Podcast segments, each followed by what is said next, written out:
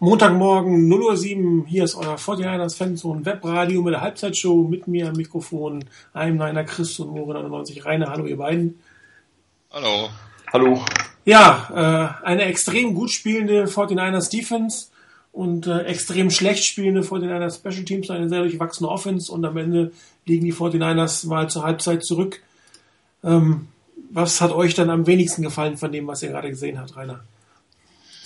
Ähm, ja, dass die Offense schlicht und ergreifend die O-Line nicht wirklich den Gegner halten kann, aufhalten kann. Kaepernick ist äußerst unpräzise bei seinen Würfen.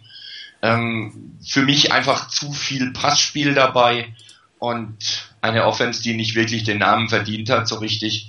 Und dazu Special Teams, die für zwei Touchdowns des Gegners verantwortlich zeichnen. Ähm, das war gar nichts. Kommen wir mal zu den Special Teams, Chris. Ähm, eigentlich eine der Stärke der 49ers über die letzten drei Jahre.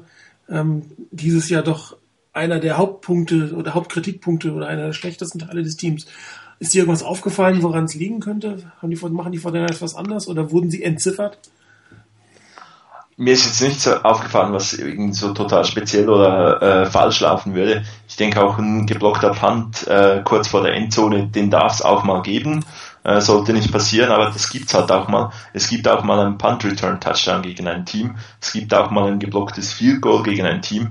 Es muss dann aber nicht gerade alles im gleich, in der gleichen Saison oder innerhalb von zwei Spielen sein. Von daher, ähm, ja, ein bisschen mehr Fokus und dann geht's hoffentlich auch besser. Und vielleicht, dass die Offense und die Defense auch da, dafür sorgen, dass es wenig solche Situationen überhaupt gibt.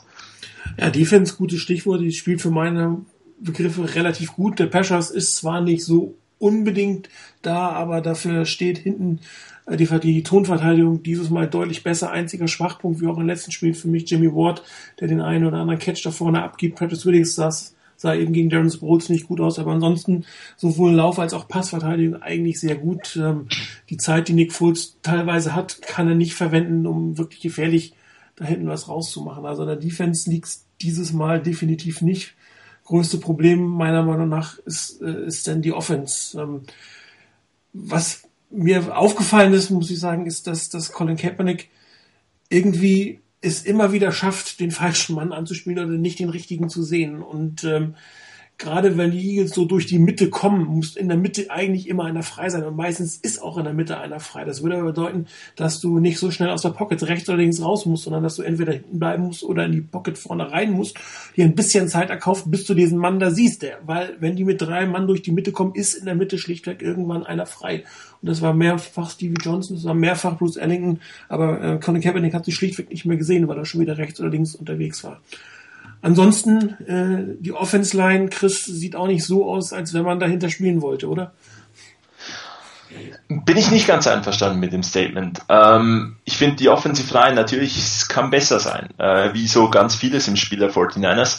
Aber wenn du jetzt mal die Tackle anschaust und Colin Kaepernick nach dem Seven-Step-Drop immer da hinten stehen bleibt, ähm, die, sie haben eigentlich gar nicht die Möglichkeit, den, den Defender an Colin Kaepernick nach hinten durchzureichen und dass der nicht zu Colin Kaepernick kommt. Also gibt es irgendwie ein Holding oder Colin Kaepernick kommt dann irgendwann unter Druck. Wenn Colin Kaepernick einfach mal zwei, drei Schritte wieder in die Pocket macht, macht er es auch der Offensive Line einfacher. Soll jetzt nicht heißen, dass die Offensive Line top spielt, das überhaupt nicht. Ich glaube, einfach zu sagen, die Offensive Line ist scheiße und deshalb äh, spielt Kaepernick nicht gut. Ich bin äh, ins Nachbarstudio sozusagen gegangen, um da mal na nachzufragen, ob ich jetzt einfach das nur so sehe, aber mein Bruder ist da gleicher Meinung ähm, die Möglichkeiten in die Pocket zurückzugehen äh, wären da absolut vorhanden und ähm, die muss Colin Kaepernick einfach deutlich öfters nutzen und dann wird es auch wieder einfacher für die für die äh, Blocker für ihn.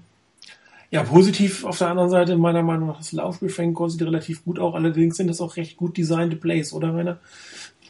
Das ist richtig. Ähm, deshalb habe ich auch im live schon geschrieben, ich verstehe nicht, warum man die Running Plays ähm, mehr oder minder aus dem, aus dem Playbook verbannt hat. Da waren einige richtig gute Sachen dabei, die waren gut designt, die waren gut ausgeführt. Ähm, man darf doch auch ein bisschen mehr mit dem Laufspiel machen und dann kann man wieder das Feld öffnen fürs Passspiel, hat vielleicht mehr Zeit, weil der Gegner vielleicht nicht so aggressiv dann auf, auf Kaepernick gehen kann. Und um kurz zur O-Line zurückzukommen, ähm, das mag schon stimmen, was Christa eben gesagt hat, aber es gab etliche Szenen. Da war der Snap kaum passiert, war ein oder zwei Defender eigentlich schon durch die O-Line durch. Da ist nicht mehr viel zu machen. Also ich bin da nicht mit einverstanden, dass die O-Line da quasi außer Schusslinie ist. Ich denke, wenn die ihren Job vernünftig machen würde, heute wird es auch schon wieder anders aussehen. Und da waren zu viele Aussetzer bei denen dabei, definitiv. Schwachpunkt vor allem meiner Meinung nach äh, Alex Boone. Man merkt ja. eindeutig, dass er sein, dass er kein Camp dabei dabei war. Ähm, die Abstimmung links und rechts stimmen überhaupt nicht. Äh, mehrfach hat er den falschen Spieler genommen, beziehungsweise gar keinen genommen und dann stand hinten Frank Gore teilweise alleine, beziehungsweise es war kein Blocker da. Was ich eben für das Passspiel gesagt habe, nämlich, dass bei Druck durch die Mitte das Passspiel durch die Mitte sehr gut funktioniert, gilt für diesen Lauf natürlich genau andersrum.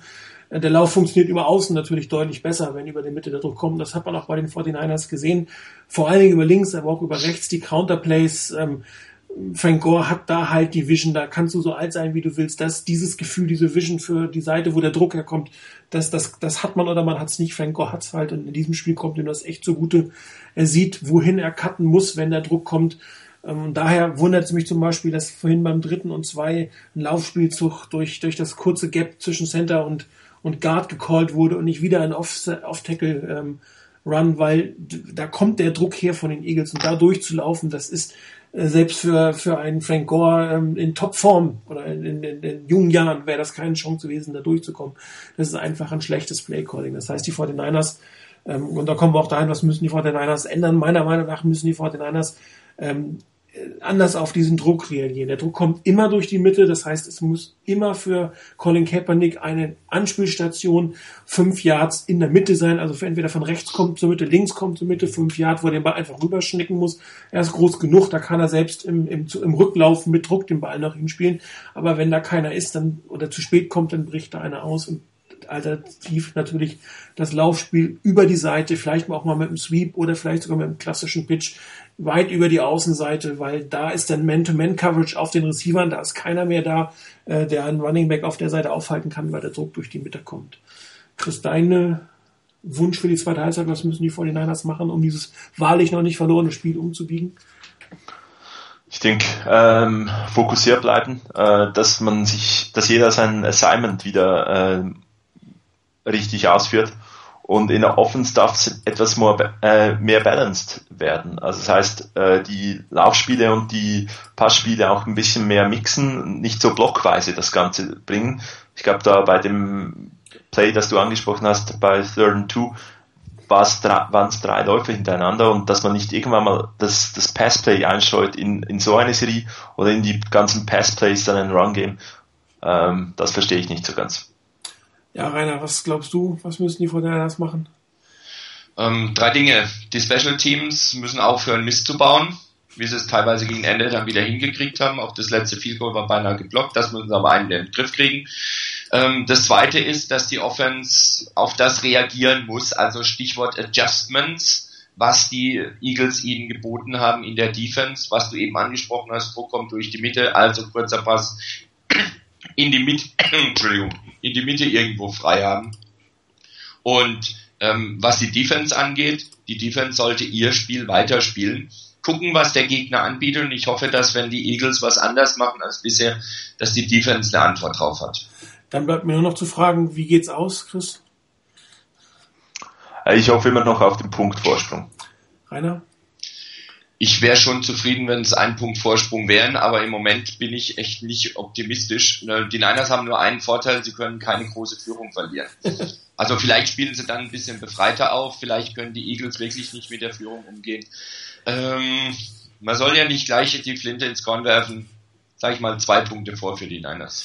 Ja, also ich glaube, dass die 49ers ihren Punktefluch der, der zweiten Halbzeit äh, heute unterbrechen werden. Die Defense spielt wirklich hervorragend. Ähm, ich glaube, dass sie so weitermachen. Die Special Teams werden nicht mehr so viele Fehler machen wie im ersten, in der ersten Halbzeit.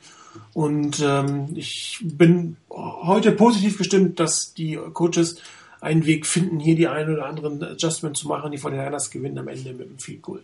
Wie es dann ausgegangen ist und warum es so ausgegangen ist, das besprechen wir nächsten Donnerstag in der regulären Sendung. Für heute vielen Dank fürs Zuhören, euch beide viel Dank für dabei sein, viel Spaß bei der zweiten Halbzeit und eine angenehme Woche. Bis dann.